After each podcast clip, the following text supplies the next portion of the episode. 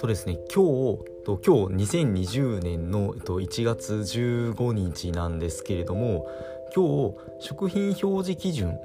がの消費者庁が出してるやつですねが一部改正されました。地味に改正されたんですけども何が改正されたかっていうと生鮮食品の卵の表示に関してなんですけどもこういった文言が記載されています。とまあ卵のあの賞味期限の表示の話なんですけれども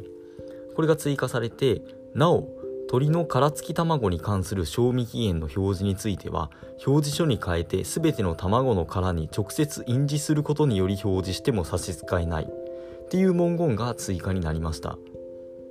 まあなので、えっと、今まであのた卵の中ってなんかあのちちっちゃいなんか紙みたいなやつに賞味期限が書いてあったりとかあの卵一個一個にちっちゃいシールがついていたりとかしていたと思うんですけどもこれがその代わりに全ての卵の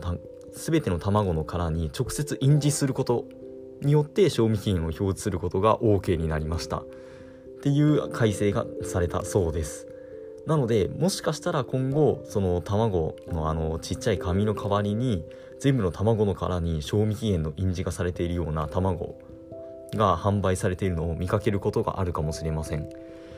もしもし見かけたとしたらあこの食品表示基準の改正が関係してるんだなとふと思っていただけると幸いです。これからスーパーに行くのが楽しみですね。まあっていうほどでもないんですけど地味な改正の話でした。